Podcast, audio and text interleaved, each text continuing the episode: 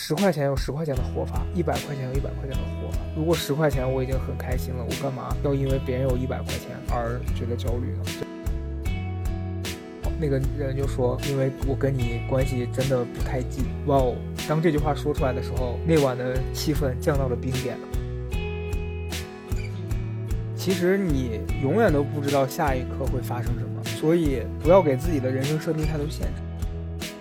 大家好，我是年过三十的高嘉诚。为什么要这样开头呢？因为这周三幺五是我三十岁的生日。上周上一期的时候我就有讲，我说下一期在听到的时候我已经三十岁了，不知道三十岁的自己有没有变得沉稳一些哦？没有，sorry。嗯，是这样子的，因为其实我这几年我都不太喜欢过生日了，因为会觉得过生日这个事儿吧，就有点无聊，找一堆朋友过来吃个饭什么的，然后好像在北京大家特别喜欢就是去纯 K，然后找一群朋友过来唱歌，然后你唱歌其实也没有人听你唱，然后在那边 social 喝酒，然后最后零点的时候跨个年，啊不是跨年就是跨一个。生日就觉得有点没劲，所以其实我本来是不想过。后来别人就劝我说，倒不是说三十岁像什么三十而已里面讲的，就是有一个所谓的什么蜕变什么的，或者是乘风破浪的那种概念，而是单纯的说你就是从二字头到三字头了，你硬要找这个意义，好像是值得过一下。所以后来我就攒了一个局，我和赵英男一起，因为我们俩生日只差五天，我们两个就攒了一个局，请了一些我们俩的共同朋友，还有我的一些大学同学，然后我们就在一个北。京的四合也不是四合院，就是一个小院子里面，然后那种那种装修的比较特色的那种胡同里，我们就在那天在玩游戏，呃，喝酒。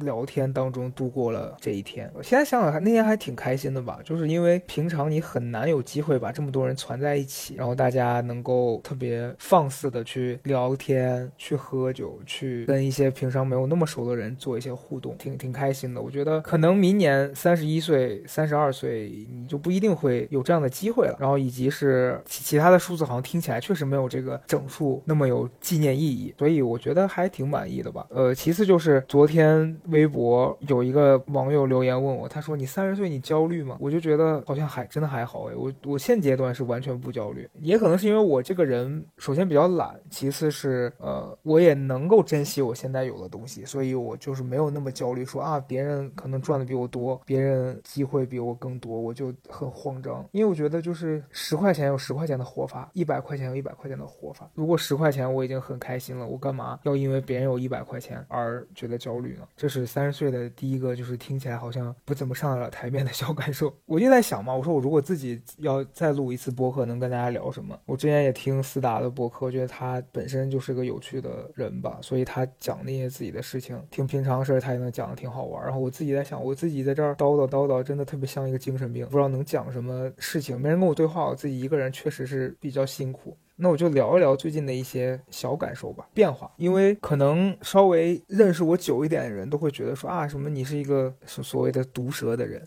啊，你是一个很犀利的人，但我自己觉得，其实那都是外在的表现形式。我自己其实平常是一个内心会有很多想法的人，就是我不知道你们是怎么样，反正我平常只要是休息，我一定会做梦。有时候中午只是躺在沙发上眯那么一会儿，我都会做几个梦，就证明可能是脑子里面的想法很多，然后一直停不下来，所以就导致了在休息的时候，你的大脑依然还在活动吧？可能是这样哈，这就导致了我经常很累。所以你知道以前高中生。时候看那些星座推理什么的，就在讲说啊，你是一个内心细腻、多愁善感的人。当时就觉得啊，我是，但现在觉得还挺烦的。然后这也导致了可能在生活里面，你跟人相处的时候，别人的一些小举动会被你放大。当然，我觉得我也不是那种会无意去把别人的事情就是刻意放得很大，而是当你碰到一些人有冒犯的举动的时候，可能本来他这个冒犯是五分，但是因为你太过敏感去感受到这些行为，你就会觉得这个人。的讨厌度变成了六分，怎么讲呢？就是有些人可能是是没有这方面的感知，但是我就是会对这些东西是比较敏，比较敏感吧。举个例子啊，就是前几天在聚会的时候，就有一个陌生的人，他是朋友带来的。这个人就是属于那种，我觉得你们生活里面肯定也有这样的人，就他自己觉得自己特别牛逼，就 是就是那种你也不知道他哪来的自信，但他就是特别自信。他就是在一个陌生人的局上，他能觉得他跟你们很熟，然后他什么话都可以说，什么玩笑。票都可以开，就不太过脑子的那种。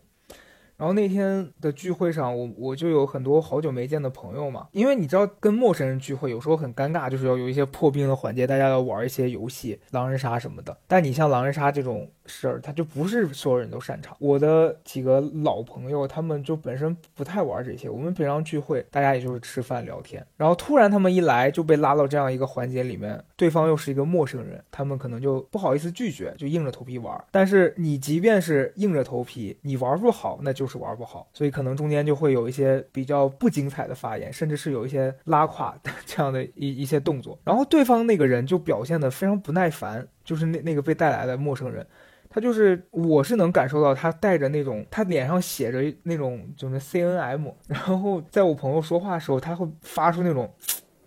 就是那种声音，我的感受就会很不好，我就觉得你你是个什么东西。就你凭什么对我的朋友没礼貌啊？就我会觉得很冒犯，但是你又能感受到那个人他不觉得这个事儿有什么问题，加上他是你别的朋友带来的朋友，你也不能在局上跟他发火，这个事儿就导致我当下特别憋屈。为什么有的人那么没有那眼力劲儿，他就一定要在别人的局上张牙舞爪，就觉得还挺讨厌的。这如果可能是几年前遇到这样的人，就是冒着那个让场面垮掉的险，我也一定会让他下不来台。但我现在就觉得确实是没有必要，因为哪怕你们以后不会。会见面了，但你也没必要在自己的重要的一天里面留下一个不美好的回忆吧，这是我的一个感受啊。然后我就想到了另外一件事儿，就是去年大概。上半年的时候，也是有有一次有一个活动，我们去了一个城市旅游，然后也是当天晚上就朋友拉朋友来，就有一个特别大的这个人，我们可以暂且称称呼他为 A，A 就是一个特别喜欢看别人尴尬的人，就是怎么讲呢？他经常在他出现的场合里面要开一些那种不合时宜的玩笑，他要比我刚才讲的那个人更过分，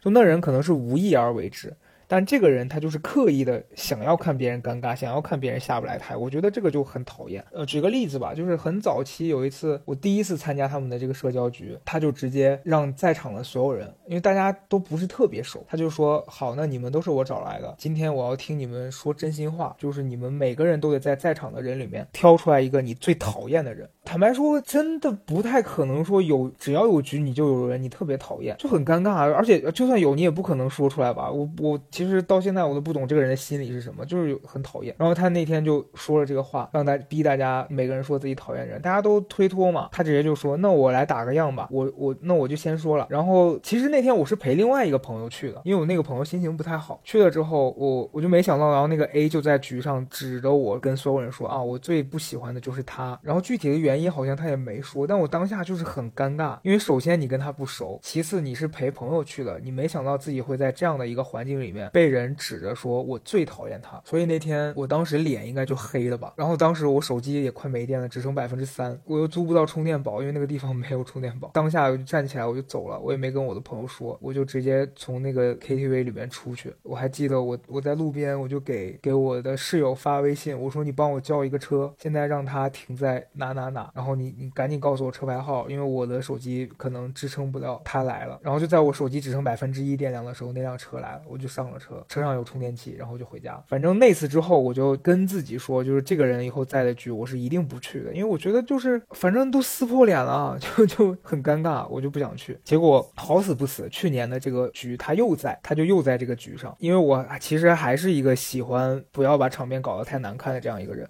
那那天。他在，但是我跟他一直保持着恰到好处的距离，我就不想跟他有太多的互动。结果晚上大家就又约了一个那种烤肉局，在一个那种路边摊的那那地方，一群人坐在一起，然后就又没事干，又开始玩游戏。他就又开始他那一套了。然后他还带了一个他的那些朋友，然后那些朋友可能是一些就是工作上面会比较有成绩的人，所以在场的其他像我们这些没有什么话语权的人都比较尊敬他们吧。然后那天他就又又开始玩这个游戏，逼大家说。现现场是爱搞杀，不知道你们玩没玩过？就是说什么三个人有挑一个爱，挑一个搞，挑一个杀，他就非要让大家玩这个，就很尴尬。因为首先又是不熟，其次是里面还有一些比较那个有地位的人，我们那样玩会很尴尬的。然后一开始第一个朋友说的就比较场面。结果就被他骂了，他就跳出来直接就指着人家鼻子骂，就是说一些脏话，就说什么啊你这种人特别没劲，有你这种人特别无聊，什么你把我们的局搞黄了之类的，就说了一些很那样的话。结果那个朋友后面紧接着是我，我当时虽然没喝酒，但是我那天也是来了点火，我想说，既然你要让场面尴尬，那你就别怪我不客气了。所以我直接就说，我说那好，既然你要听实话，那我先说好，你不要生气。这些人里面如果要杀，那我肯定杀你。他就说为什么？我说因为我觉得你讨厌我。我我说，然后我还解释了一下，我说其实是这样的，我说我觉得你是一个很有才华的人，但你的性格导致了我跟你不可能成为朋友。嗯，所以你又喜欢让场面尴尬，所以每次你在的时候我也很尴尬。因此你既然要问今天在场的人要杀谁，那我肯定是要杀你。我觉得我这个话好像解释的还挺仔细的吧？我觉得至少在当下我找不到更合适的答案了。因为如果我要是很做作的说我要杀自己，我要杀谁谁谁，他肯定又要生气，然后又要骂我。那我觉得我凭什么呢？就你自己要玩的呀。那你既然要玩，就别怪别人说真话。我就说了，说完之后他脸就黑了，然后他就他就很莫名其妙，他就骂我说什么啊我什么我平常对你那么好。我想说哈，你对我好是是我喝多了还是你疯了？然后紧接着我后面是另外一个跟我关系还不错的朋友，我那朋友就也说要杀他。我那朋友的理由说，我跟。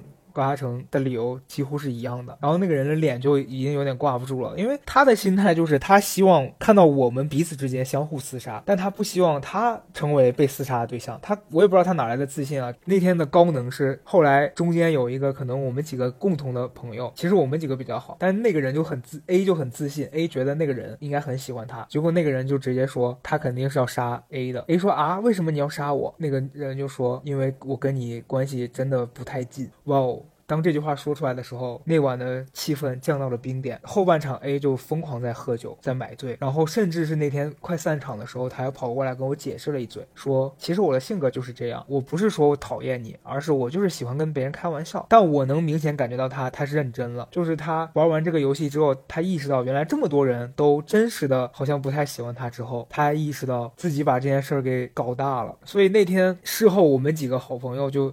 彼此还发了微信说：“天哪，说我们 这样做让他有点尴尬，但是我们甚至还有点开心。但是这件事儿的意外收获就是我发现啊，原来我们几个朋友之间还挺有默契的。总而言之，就是友情还挺伟大的。所以讲这么两件事儿，我是觉得可能呃，在二零年和二一年发生的这两件事情，让我觉得，因为你在成长，你可能二十出头的时候，你会觉得说啊，逆我者亡，就是谁让你尴尬，你一定要跟他对刚。”怎么怎么样？但是到了现在这个阶段，你会觉得有些事情没必要让它那么难看。但是真的有人侵犯到你的那个舒适的区域了，他逼迫你要让你做一些难看的事情。你也可以用一种不是激烈的方法去保护自己，就有事说事儿嘛。因为其实当你表达出自己真实的想法，而且不是说你要用脏话或是很很猛烈攻击，让对方完全无法回嘴，你就有理有据的说出你真实的想法，对方也许会自己就无地自容了。我觉得这还挺酷的，这比那种两个人上来互相扯头发，我觉得就还挺好的。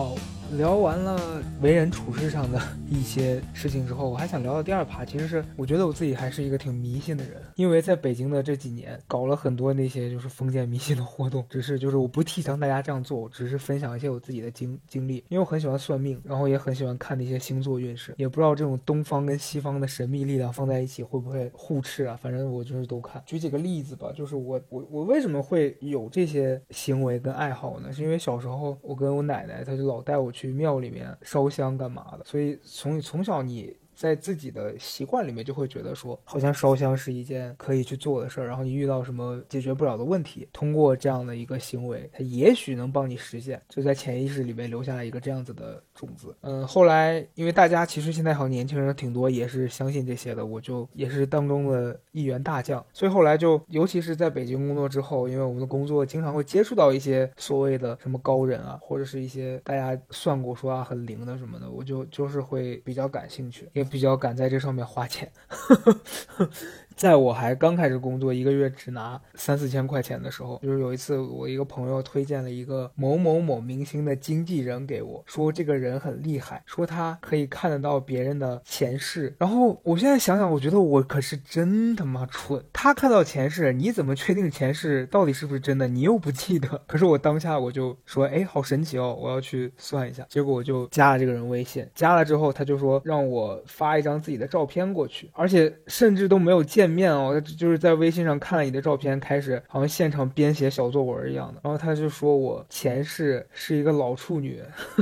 啊，感觉现在说出来很羞耻。他说我前世是一个老处女，是一个大户人家的老处女，然后那家特别有钱，但是因为我长得好像一般，所以一直嫁不出去。嫁不出去呢，就哎，我现在感觉就受到了羞辱。然后我嫁不出去。导致我就后来遇到了一个条件一般的人，我就下嫁到他们家，结果没多久遇到了强盗，然后就把我的那个丈夫给砍死了，然后我也就殉情，就是听起来非常鬼扯，我当时。为了听这些鬼话，我花了好像三四百块钱吧，我不敢相信，我花了四百块钱听说我上辈子是个老处女，我在干嘛？可能第五季奇葩说的时候，因为那一年被被导演组找去商量，问我要不要上，然后让我去面试嘛，然后面试过了之后，我就要参加节目了。当时有一个朋友推荐了一个大师，然后他说那个大师之前帮他看，说很准，因为那大师有几件江湖传闻吧，就是说，首先第一个是当时我那个朋友的伴侣，他是做直播的，就那两年。直播不是带货，就是那种纯直播，唱歌、聊天、表演才艺的。结果他去看那个大师的时候，那大师就说：“他说只看面相，就说说我觉得你很奇怪，你做的行业是你自己不用做什么，别人会一直把钱送到你这儿来。”就说了这些。其实我我每次听到这类的话，我都在想，这些人是不是这些大师，其实到底是会看的，还是他们真的很会做功课？是不是他们就是熟知各大平台的主播的信息，然后就能够把你的这些细节说出来？但是很厉害的是，他们说那个大师后来就。讲了一件事儿，大师说你这个月月底有一笔那个偏财，因为当时可能是那个月的三十号了，他就一直没收到偏财，就只剩一两天了，他就觉得大师挺扯淡的，可能类似于，比如说那天是一月的三十号，然后在三十号要跨二月一号的那一天晚上，有一个看直播的人给他打赏了一百万，是真的一百万，他是这样讲的，那就看一次吧，反正还挺贵的，我记得那时候看。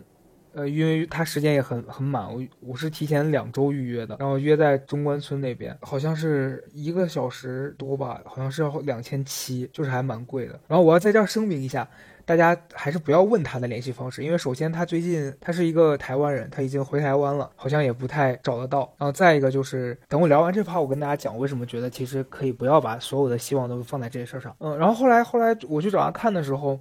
他也就跟我说了一些，因为我那时候大家应该知道算命什么的，他们可能要知道你的生辰八字。但是我其实从小到大，我们家人好多人都不记得我是几点生的，然后也没有出生证明，出生证明被大家搞丢了。因为前几年我跟我妈也就是联系的比较少，呃，几乎是没什么联系。然后直到今年我们又恢复联系了。有一天我想到这个事儿，我去问他，他才告诉我说我是几点生的。之前我是一直不知道的。那他如果不知道你的具体的时间，他们从他们那个算法来说，如果是按数据，可能。他就没办法那么精准，所以他当天在给我看的时候，他问了我几件事儿，在他们的那个术语里边，大概是叫校对吧？他就他要先校对你的几个基本信息，你看对不对？如果对了，你再往下；如果你觉得问题很大，他说的很不准，可能就可以取消，应该是这样一个概念。然后他就问说了我几件事儿，好像我印象是当时都不太准。他说你小时候家里条件很好吗？这个肯定是不好呀，我们家条件就是非常一般，甚至说不上一般，就是一般偏下。然后他又问说你小时候是跟一群男性在一起生活吗？肯定不是，因为我们家女性长辈比较多，所以就更不是了。然后他又说，小时候你们家附近有医院吗？这个就很笼统，因为你你你要怎么说？因为我确实不住在医院旁边，可是我家附近确实有医院。反正就是类似这样子的，对了几件事之后就开始算。然后他当时就看我说什么财运还不错，然后这几年事业什么什么都挺好的，然后讲了一些反正似是而非的东西吧，就有一些东西挺准的，然后有一些也没那么准。反正怎么讲呢？那次的体验对于我来说，我觉得就是你愿意花钱去做这件事儿，是因为你觉得除了这种未知的力量，没有什么能够帮助你解决你当下遭遇的问题。确实，我当时想知道，就是说我去参加了这个节目，结果会不会好？但他其实没有给我一个明明确的结果。就是有些时候你去算命，对方也不会明确的告诉你说你会怎么样。然后第二次的话是是去年吧。去年，因为我我一些朋友就在讲说，他们都在讲说北京有一个什么特别厉害的一个一个老太太，然后特别怎么怎么样，然后然后我当时也是去年，因为工作一直处于一个平静的状态，我就在想要不要去参加节目，我就又去了一次，我就问他，结果我我我去了之后，他就问我说你有什么要问的？我说我想知道我该不该去参加节目，结果他的回答令我大跌眼镜，他说喜欢你就去，我想说 hello。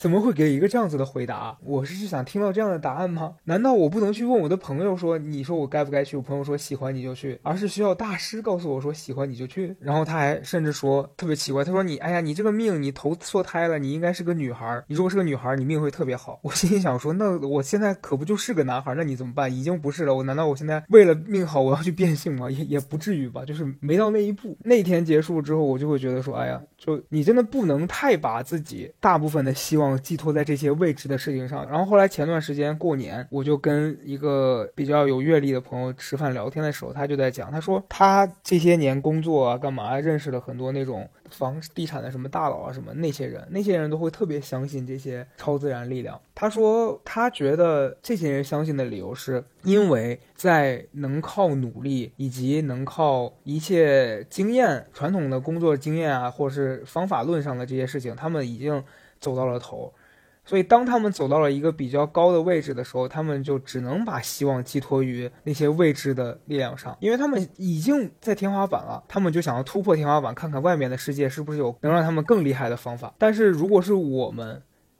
就比如说，现在可能可能二十来岁，或者是像我现在这个状态，大家会觉得说啊，我我我遇到了一些瓶颈，遇到一些自己目前能力范围解决不了的困难，我要不要去把希望寄托在这件事上？那么我就我就觉得是不要，因为通过我比较有限的几次经验来看，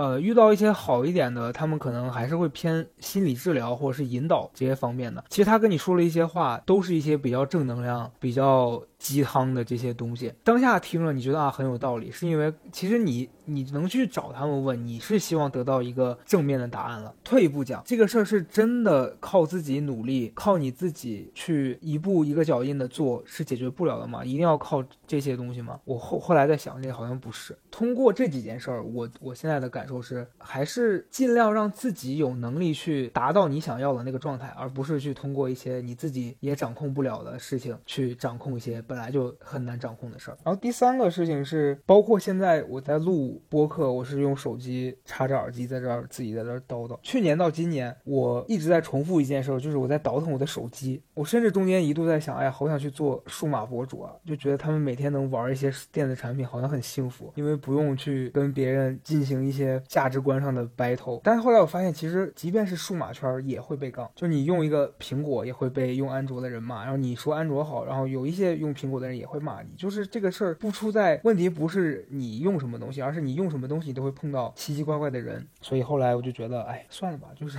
然后我当时为什么会倒腾手机呢？因为我其实是一个电子产品的重度依赖者。我每天每周那个苹果会给你发你的屏幕使用报告，我我几乎平均每天有八个小时的时间都在使用手机。然后加上我前几年的时候，不是每次都会买那个尺寸比较大的那个手机嘛，然后经常玩，经常玩。我的右手其实现在有比较严重。的腱鞘炎，就是因为一直拿着手机。去年的时候，因为我前年苹果买了那个年年换新，它就是会说新一代手机上市的时候，你可以去把它给抵了，半价再买一款新产品。说我是从 iPhone 四的时候开始用苹果，然后那时候我还记得我买第一个苹果的时候，是我打了半年的工，攒了四千块钱，然后买了一台 iPhone 四，那个内存只有八个 G，然后是一个白色的。我用了两年多，后来卡的实在不行了，我才把它卖掉，然后刷信用卡买了一个 iPhone 5S，然后从那之后就好像是每一代都开始换，嗯，几几乎好像只有 iPhone 8我没有换过，因为那那一代我是换了那个 iPhone 叉，然后之后就基本上就是从 iPhone 叉 S 换了叉 S Max，但是我其实从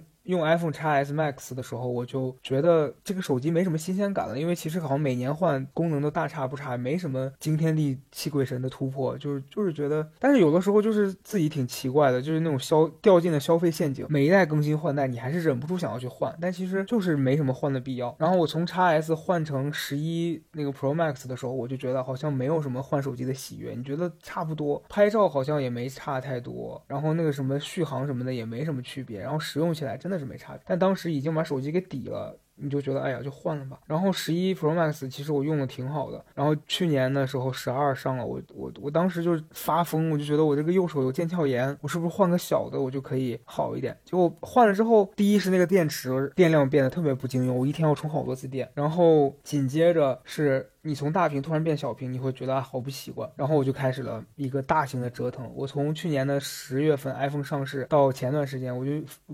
宛若一个黄牛，一直在倒腾手机。我先是入了一个十二的那个 Pro 的那个黑色，然后用了几个月，我觉得不行，太小了，然后我就把它卖了，换了一个 Pro Max 蓝色。然后用用用用，发现好重，我的这个手越来越疼，尤尤其是右手，我现在经常会发，不知道大家听不听得到这个声音？就我现在一捏手，就骨头会发出这样的响然后那段时间，各大那个抖音什么账号就会推推荐你那个折叠屏手机。然后在我的那个发疯未得到控制的状况下，我就买了三星的那个 折叠手机，还挺贵的。然后买了之后体验了一段，发现哎呀，好是挺好的，但是就是你的用户习惯，比如说我工作，因为我要编辑公众号什么的，你苹果跟电脑是配套的，那个东西跟跟你的电脑又不适配，就觉得很麻烦。然后就又用了一段时间，把它给卖掉了。后来把它卖掉之后，就又换了一个小的苹果的手机。然后中间又把那个 Pro Max 给卖掉，换了一个三星的那个 S 二十一 Ultra。哎，反正就是讲来讲去，我觉得自己真的特别神经病，就是好像自己的钱都不是不是钱是纸，就是浪费钱买了这些没用的东西。到现在我开始不倒腾了，我觉得很大一部分原因是什么？不是说现在的电子产品各个厂商不更新换代，而是其实现在就是整个这个行业，我觉得好像也没有什么特别大的。突破就不像说你当年用诺基亚，突然换到了苹果，你觉得哇，手机居居然也可以这样做。现在即便是出那些折叠屏什么的，它的那个技术还不是那么的成熟，然后要要么就是它做出来一个东西，但是这个东西又。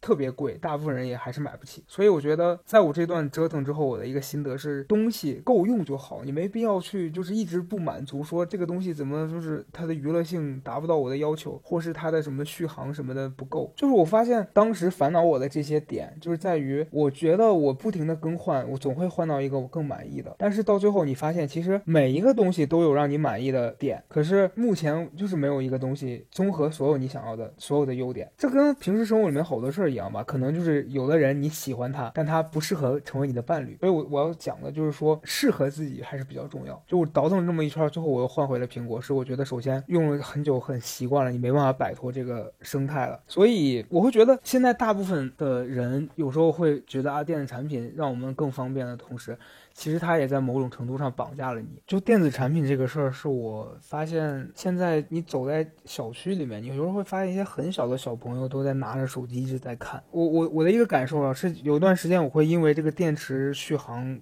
焦虑就觉得哎呀，电池老是没电，然后我我手机没电了怎么办？但我我后来这段时间我有一个感触是，比如说我出差去机场，我前段时间第一次去北京大兴机场，然后那天因为路程很远嘛，因为我家到大兴要一个小时，到大兴机场飞机又延误，离飞机起飞还有一段时间。搁我以前我可能会觉得说这么长时间，哎呀，我手机没电了我怎么办？我一会儿一会儿怎么办？当我意识到我其实除了看手机之外，我还有很多其他的事可以做，我那天就把手机装在我的包里，我在那个大兴机场里面逛，我就发。发现其实你脱离手机以外，你能做好多事情啊！把每一个我好奇的角落我都探索了一遍，然后包括有一些店进去逛一逛，然后看看观察一下里面的人，我觉得都挺有趣的。我就想到前几年我去台湾的时候，那那天我在机场，当时我就戴着耳机，就是在机场就听歌，在玩手机刷微博，我就不看其他人。但是当时因为飞机也是延误了，结果呃很多乘客就突然开始跟那些机组人员发生了争执，就是那种闹事，说啊为。为什么还不飞？什么耽误我们时间？怎么怎么就开始吵？其实你要是。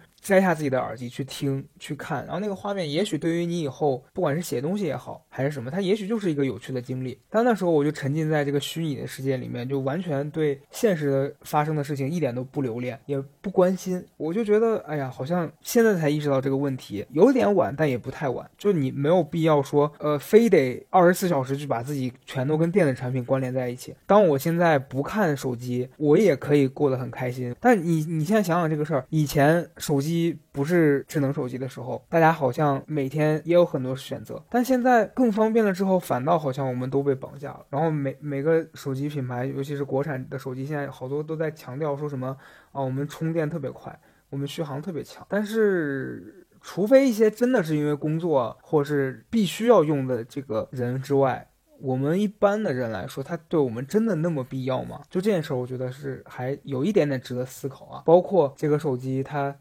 的那个什么所谓的续航，或者是它的那个什么影音播放的时长，能播几十个小时，真的那么必要吗？我觉得也许它是一个各取所需的问题，但我觉得可能更多的把自己还给生活，也许才是一个应该做的事情吧。所以这就是我一个所谓的见习的黄牛，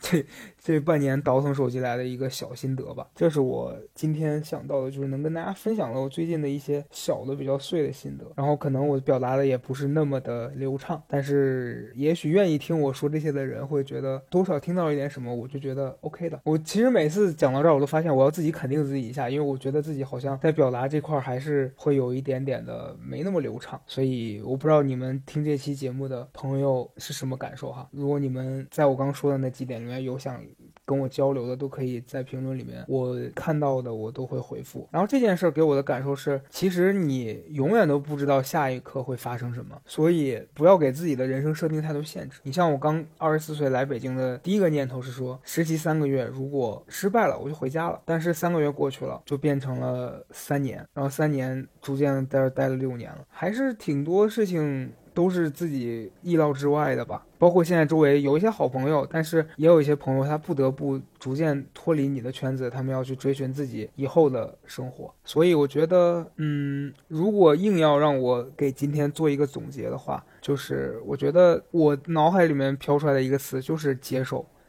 然后，如果你不能接受的话，那就试图去改变它。嗯。我觉得改变跟接受可能是人生要经常做的一个行为跟选择吧。好了，今天我觉得可能差不多就这里。所以其实如果你们有什么特别想要讨论的问题啊，都可以留在评论里面。我看到了有合适的，我我们都可以进行一些探讨。好的，谢谢大家，今天就这样，拜拜。